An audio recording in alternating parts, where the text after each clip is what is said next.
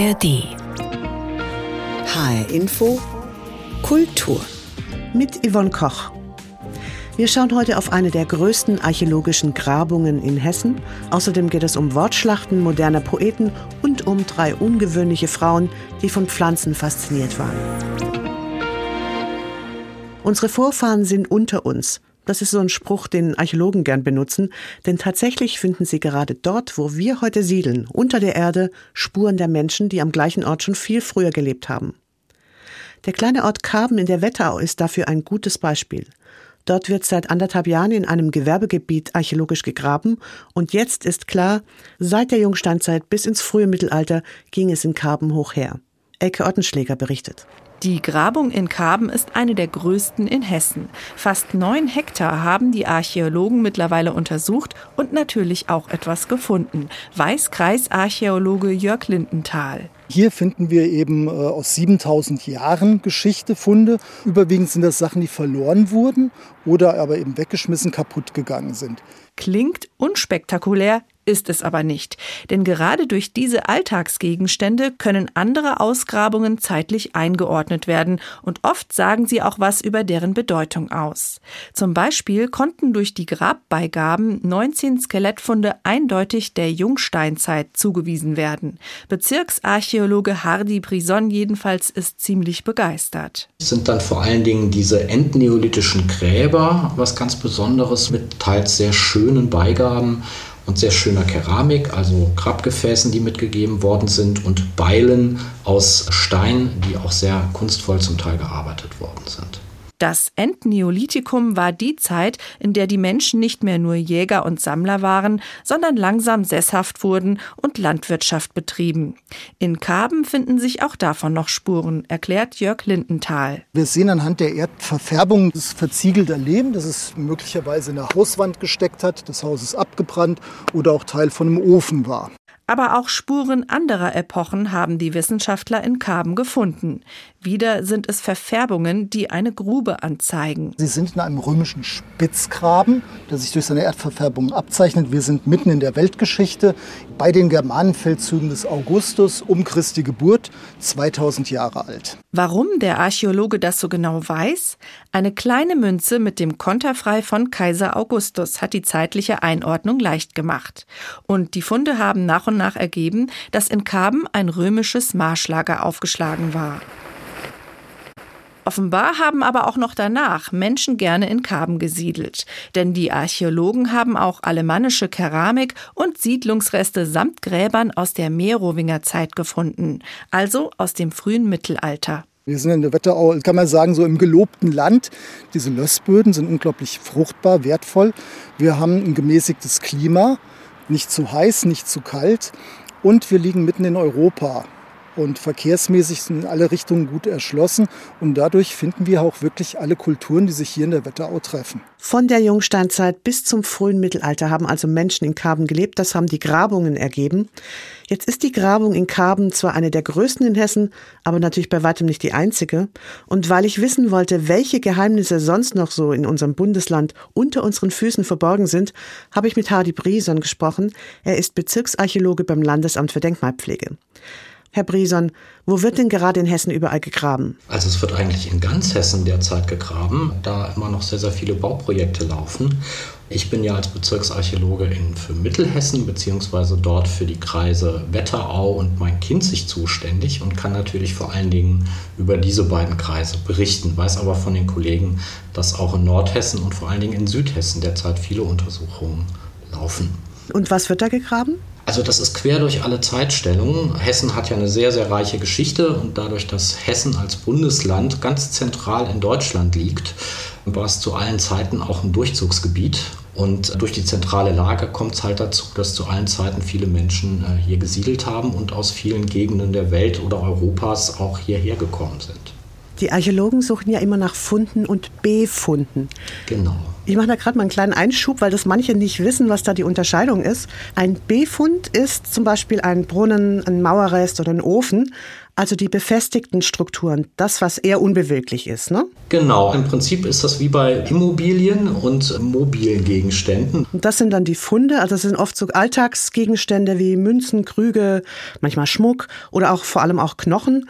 Und für Wissenschaftler ist eben beides wichtig, beides zusammen, weil das zusammen genaue Aussagen über Zeit und Kontext machen kann. Genau, das ist halt für uns sehr, sehr wichtig. Das heißt, ich freue mich natürlich über jeden schönen Fund, den wir haben und davon gibt es sehr, sehr viele in Hessen und speziell in der Wetterau. Aber wichtig ist immer, wie ist dieser Fund dorthin gelangt? Was steckt da vielleicht auch für eine Geschichte dahinter? Denn letzten Endes sind wir ja wie Detektive, die so einen Tatort genau dokumentieren und dann versuchen zu rekonstruieren, wie das einmal war oder so nah wie möglich daran zu kommen, wie es einmal war.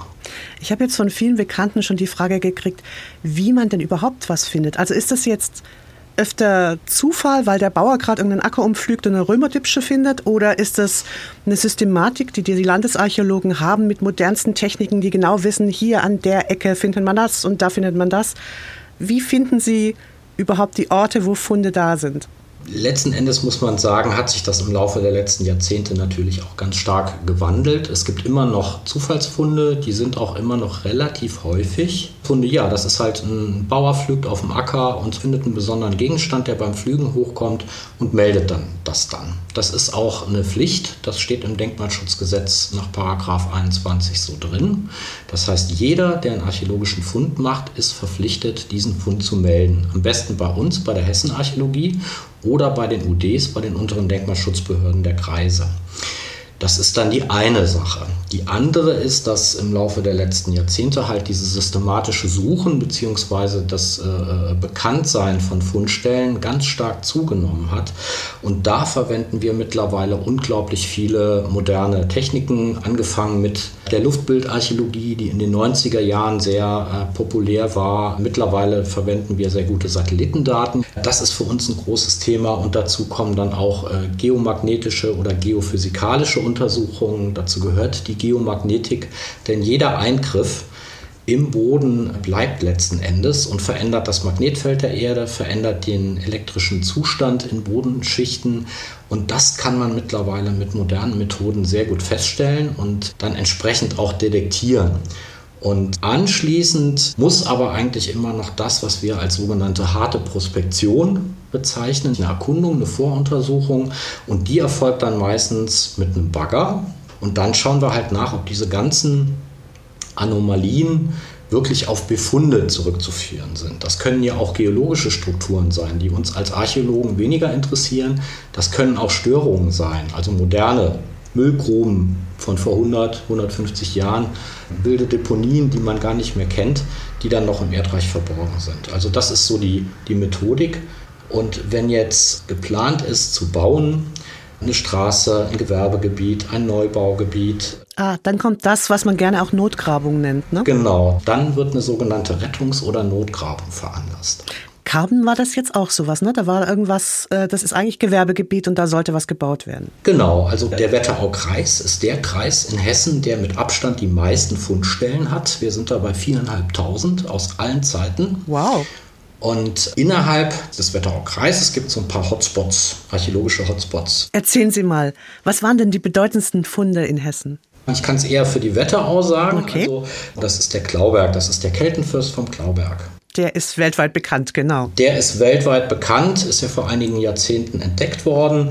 Es ist wirklich ein Fund von weltweitem Rang. Fürs letzte Jahr, jetzt in, innerhalb der Wetterau oder des Wetterau-Kreises, war das eine Grabung in Rockenberg wo halt ein Gräberfeld, also ein alter Friedhof, aufgefunden worden ist aus dem 4. und 5. Jahrhundert nach Christus, das heißt aus der sehr, sehr spannenden Zeit nach dem Abzug der Römer, mhm. die ja so Mitte des 3. Jahrhunderts abgezogen sind.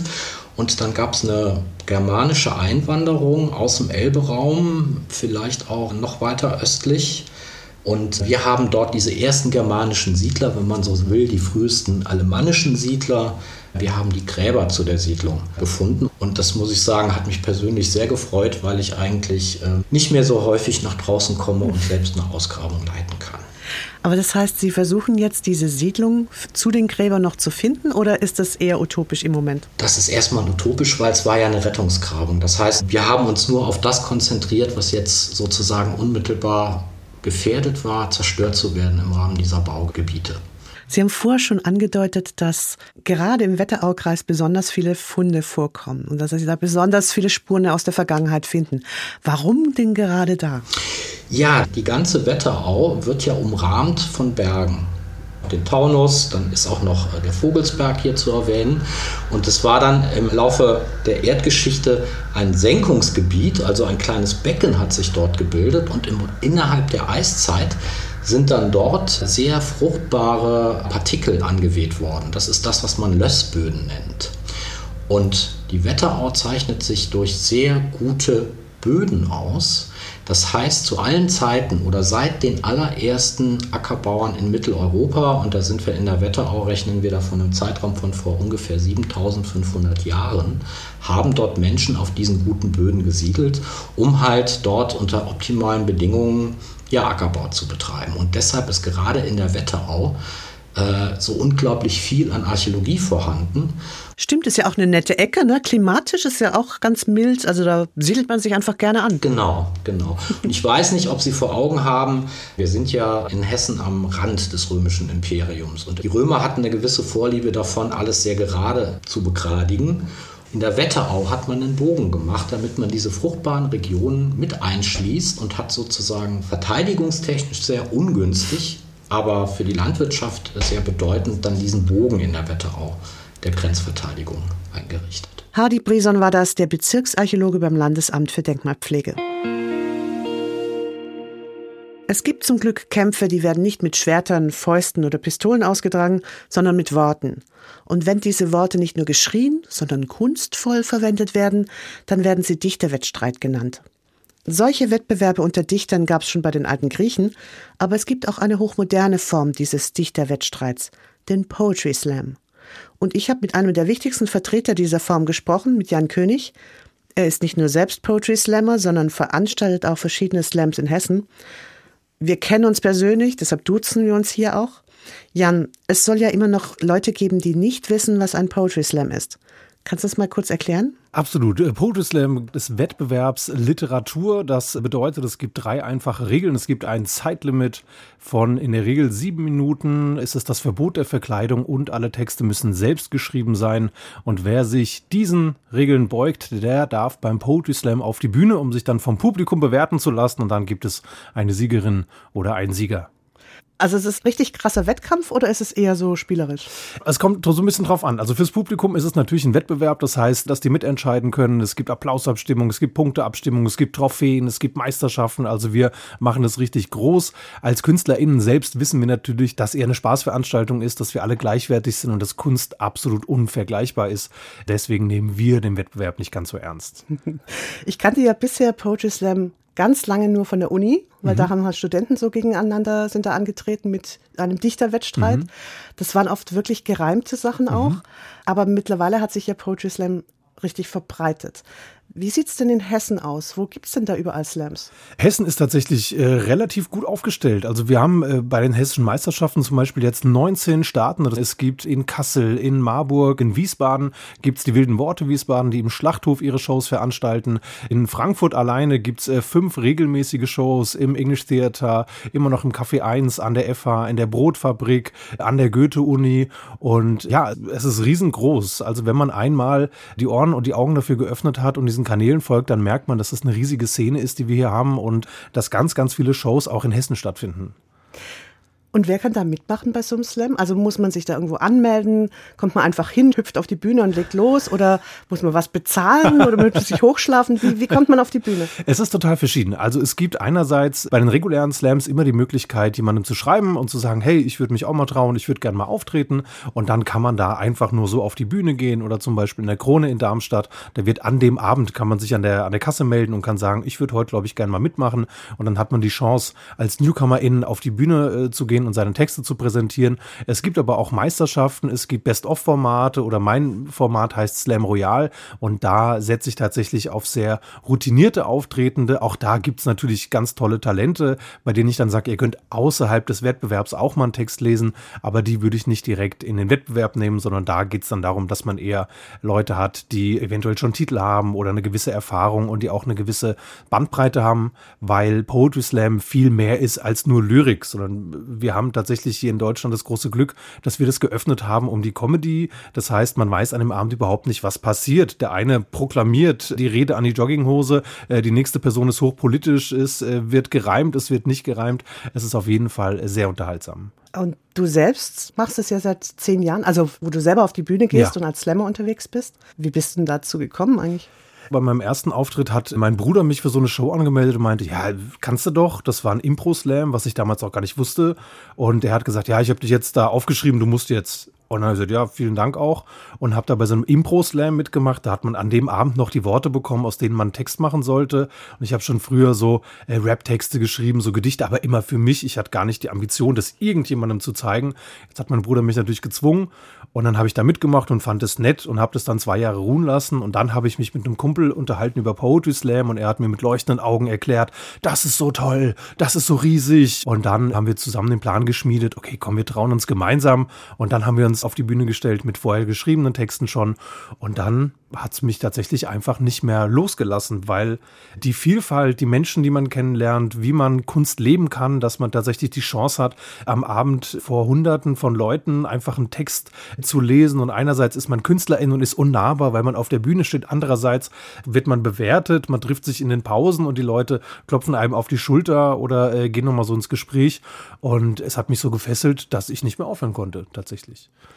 Ja, wie gesagt, zehn Jahre, also über zehn Jahre bist ja. du jetzt dabei und gehörst mittlerweile zu den ganz Großen der Szene. In Hessen auf jeden Fall kennt dich jeder. Und ich habe noch ein Beispiel, das wir kurz mal einspielen, mhm. damit man mal weiß, wie sich das anhört. Zwischen dichten Fichten, über mannshohen Tannen, wo Spinnen Gespinst in die Astgabel spannen, spielen Hase und Rehkitz, Bache und Keiler. Zwischen Moos und Gewächs, Wiese und Weiler. Spechte, Morsen Gruselgeschichten für die Mäuse, der Boden ist voll Leben, die Blätter voll Läuse, Vögel zwitschern, in der Ferne grillt die Grille, die Stimme des Waldes schwingt dezent durch die Stille. Anna, Hassan, Meam, Leo, Fabian, Chansu, Dennis, Songül, Justin, Albert, Katharina, Steve, kommt mal her. Durchzählen. 14. Okay, los geht's. Ich bin auf Walderkundung mit 14 Grundschulkindern, damit die kleinen städtischen Smartphone-Profis mal was über die Natur lernen. Ich zeige auf eine Pflanze. Na, wisst ihr, was das ist? Ein Baum, sagt Fabian. Fast, sage ich. Das ist eine Brennnessel. Au, sagt Dennis, der sie natürlich angefasst hat. Und wisst ihr, was das ist? frage ich. So schnell gebe ich nicht auf. Eine Brennnessel, antwortet Justin. Fast. Das ist ein Ameisenhügel. Und was ist das für eine Pflanze? fragt Albert. Das ist ein Stein. Ich habe auch einen Stein, sagt Steve. Nein, du hast Hundekot, leg das bitte wieder weg. Katharina hat einen Vogel getötet, ruft Hassan aufgeregt. Habe ich nicht, sagt Katharina, die gerade ein Selfie mit einer toten Amsel macht. Wusstet ihr, dass Tannenzapfen nach der Fibonacci-Folge angeordnet sind? Versuche ich nochmal mein Glück. Was sind Tannenzapfen? Wer hat die angeordnet? Was ist Fibonacci? Bevor ich antworten kann, meldet sich Mirjam. Äh, mein Handy sagt, das sind Kiefernzapfen, weil Tannenzapfen wachsen nach oben und Kiefernzapfen nach unten. Mein Papa ist Kiefernorthopäde. Ruft Justin stolz. Ja, genau. Und da hinten läuft ein Einhörnchen den Baum rauf, antworte ich. Die Kinder folgen neugierig meinem Blick. Mein Handy sagt, es gibt keine Einhörnchen, sagt Chanzo. Ihr packt jetzt mal alle eure Smartphones weg, sag ich. Aber ich habe so eine App, die kennt alle Pflanzennamen. Ja, schön für die App, aber ihr sollt das selbst wissen. Wieso? mischt Albert sich ein. Weil vielleicht gibt's irgendwann keine Smartphones mehr. Ich kann mir das richtig bildlich vorstellen, wie du mit den Kids im Wald bist. Ja. Das ist ein sehr lustiger Text. Ja. Aber es klang vorher schon an, es gibt jetzt nicht nur lustige Texte bei Poetry Slam. Was ist denn da die Bandbreite? Also ich bin ja auch selbst Veranstalter, das heißt, ich versuche ja auch zu buchen für die Shows und dann geht es natürlich einmal darum, Diversität in Geschlechtern, in Alter darzustellen, aber auch ganz, ganz wichtig, in den Texten Besten. Und äh, wir haben natürlich Menschen, die sich auf einem totalen hohen Level mit Lyrik beschäftigt haben. Also die sagen, hier so ein N3-Massaker kommt mir nicht in die Tüte, sondern das muss ausstaffiert sein. Das müssen total konstruierte Texte sein, die auch manchmal an Klassiker erinnern. Dann haben wir junge Menschen, die sagen, eigentlich mache ich Rap, aber im Rap weiß ich gar nicht, wo die Bühnen sind. Poetry Slam komme ich eher auf die Bühne, die lesen Rap-Texte vor. Wir haben Menschen, die politische Themen einfach angehen. Da geht es um den Kapitalismus, das Patriarchat, aber nie trocken, sondern immer unterhaltsam, weil wir natürlich wissen, okay, wir kriegen ein sehr direktes Feedback vom Publikum das ist einfach völlig wild. Man kann es ganz schwer beschreiben. Man äh, geht am besten mal hin und schaut sich das mal an. Jetzt steht demnächst das Highlight an der ganzen Ja. Slams in Hessen, der ganzen Szene. Das ist nämlich der Hessen Slam. Ja. Das heißt, da trifft sich wer und wann und warum. Also der äh, Hessen Slam ist die hessische Meisterschaft im Poetry Slam. Das gibt's jetzt schon seit 15 Jahren tatsächlich, dass äh, sich die besten hessischen PoetInnen treffen. Das ist diesmal vom 21. bis zum 23. September. Einmal in der Brotfabrik, da äh, haben wir die Halbfinals in der Kategorie über 20 und auch das Finale dann am 23. Und im Gallus Theater, da ist von den unter 20-Jährigen, das nochmal eine eigene Rubrik, da findet da direkt das Finale statt. Und dafür muss man sich qualifizieren. Das heißt, alle Slams, die es gibt, die melden sich bei uns an und sagen, hier, ich habe eine Reihe, die findet seit so und so vielen Jahren statt und wir wollen startberechtigt werden. Und dann suchen die quasi von ihren Erfahrungen her aus ihrer Gegend die beste Poetin, den besten Poeten aus und diese entsenden sie dann. Es sind insgesamt 19 Startende in den Halbfinals Ü20 und dann im großen Finale sind es dann noch die letzten sechs, die den Titel des Hessenmeisters und der Hessenmeisterin unter sich ausmachen. Das heißt, das findet an drei Tagen statt, zwei Tage Vorauswahl und ein Tag Finale. Ja. Jetzt ist natürlich der erste Impuls wahrscheinlich bei vielen, die sagen, ah ja, dann gucke ich mir doch das Finale an, da habe ich eine Best of Best. Lohnen sich dann die Halbfinals auch? Absolut. Also natürlich kann man sagen, beim Finale erfährt man mit Sicherheit, wer der neue Hessenmeister, die neue Hessenmeisterin ist. Man kriegt natürlich nicht die komplette Bandbreite mit. Das heißt, man hat bei den Halbfinals vielleicht genau die Töne, die treffsicheren Texte, die man sich gewünscht hätte, auch fürs Finale. Vielleicht hört man da die Poetin, den Poeten, bei dem man sagt, oh, da möchte ich dranbleiben. Der Person möchte ich auf Instagram folgen, die möchte ich nochmal hören. Deswegen sind die Halbfinals auf jeden Fall auch eine ganz, ganz tolle Erfahrung. Und die Spannung ist natürlich noch eine viel höhere. Die treten alle an in der Nervosität zu wissen, oh, ich kann mich jetzt fürs, fürs Finale qualifizieren. Und im Finale, da haben wir dann sechs, die natürlich ihr Bestes geben, aber die schon wissen, puh, die erste Hürde habe ich schon geschafft und dementsprechend kriegt man eine ganz andere Breite und nochmal eine ganz andere Stimmung in den Halbfinals. Es gibt noch für beides Karten, das äh, auf jeden Fall, aber ich kann nur empfehlen, die Halbfinals nicht links liegen zu lassen, weil die nochmal eine ganz besondere Stimmung haben, die man nicht verpassen sollte. Wer weiterkommt oder wer auch im Finale dann der Beste wird, das entscheidet das Publikum. Ja. Aber wie? Bei einem regulären Slam ist es so, um äh, zu konterkarieren, dass wir jetzt einen Wettbewerb daraus machen, gebe ich an dem Abend einfach wahllos von der Bühne Punktetafeln rein oder lass per Applaus abstimmen, weil ich weiß, es geht um nichts.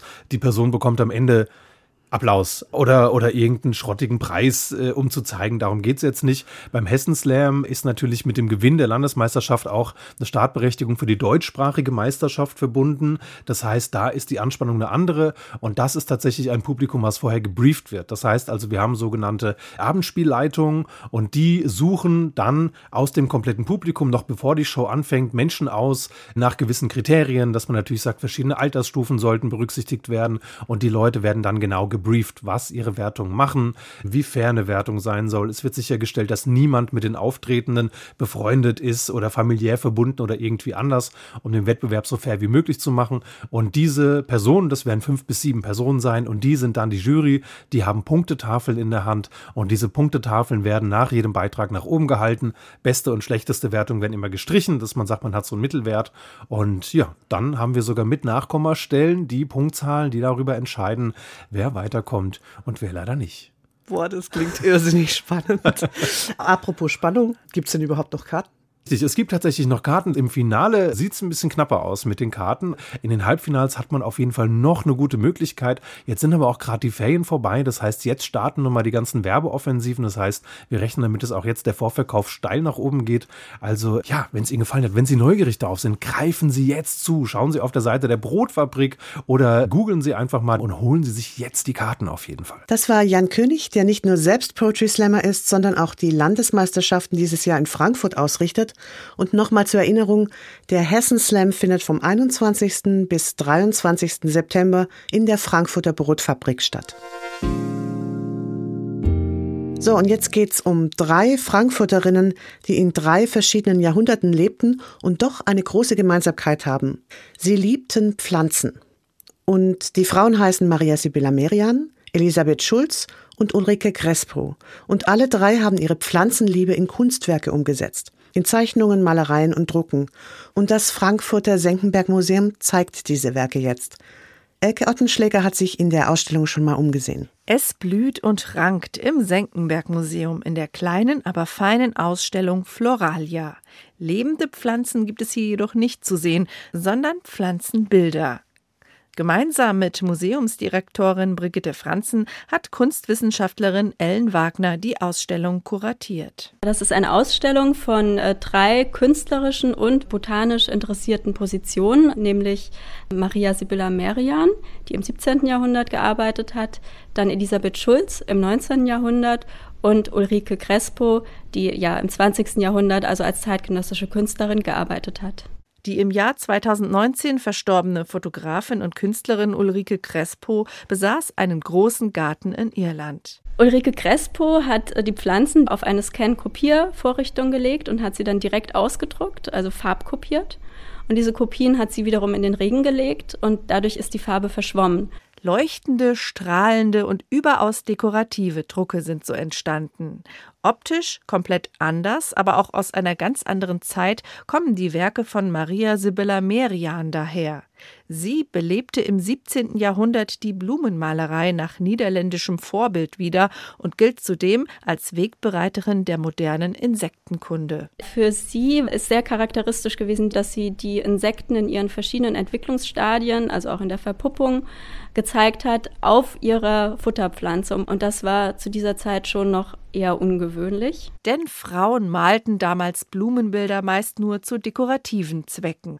Ähnlich von der Wissenschaft fasziniert war auch Elisabeth Schulz. Ihr Hauptwerk, die Frankfurter Flora, eine riesige Sammlung von Zeichnungen aller Pflanzen, die damals im Raum Frankfurt heimisch waren. Bei Elisabeth Schulz haben wir ja Pflanzen sehr ordentlich, sehr detailgetreu porträtiert, also auf so bräunlichem, dünnen, packpapierartigen Untergrund.